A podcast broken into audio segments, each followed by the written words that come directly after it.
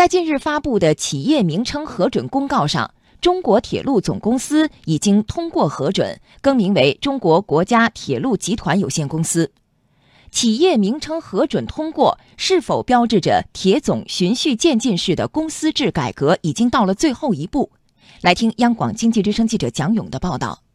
作为一家注册资本超万亿的国有独资企业，中国铁路总公司不仅块头大，而且在国家经济版图中占有举足轻重的地位。作为国家的重要经济命脉，中国铁路总公司的公司制改革一直备受外界关注。此前有媒体报道，铁总将按照非运输企业、铁路局、总公司这三步来完成公司制改革。改革的目标是实现从传统运输生产型企业向现代运输经营型企业转型。去年十一月，中国铁路总公司所属十八个铁路局均已完成公司制改革工商变更登记，并正式挂牌。这标志着铁路公司制改革取得重要成果，也标志着改革的第二步已经完成。近日，网站公示披露，中国铁路总公司更名为中国国家铁路集团有限公司已获核准。中国企业研究院首席研究员李锦认为，铁总的公司制改革已基本完成。因为铁总啊，块头呢比较大，而且呢，它的地位啊。重要，哎，应该说是啊，最后一个由过去的步啊改成了企业的，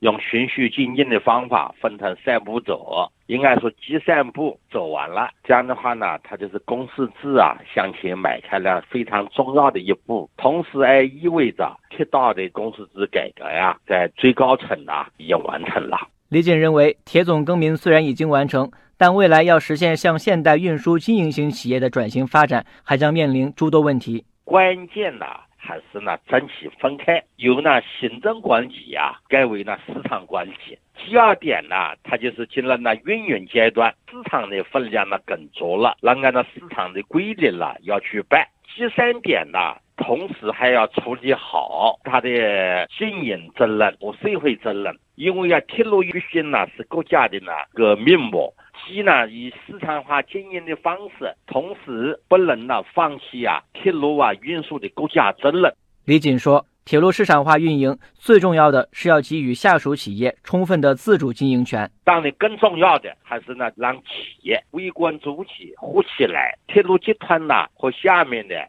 分公司权力下放，更多的权力啦下放给下面的企业，充分的放开。截至发稿，铁路总公司的官网名称还未进行更改，在国家企业信用信息公示系统中，也还未能查询到铁总已通过名称变更核准的公司信息。铁总消息：我国将在今年年底开通十条铁路新线，新增高铁营业里程约两千五百公里，阜新、承德、通辽、牡丹江等城市将首次开通动车。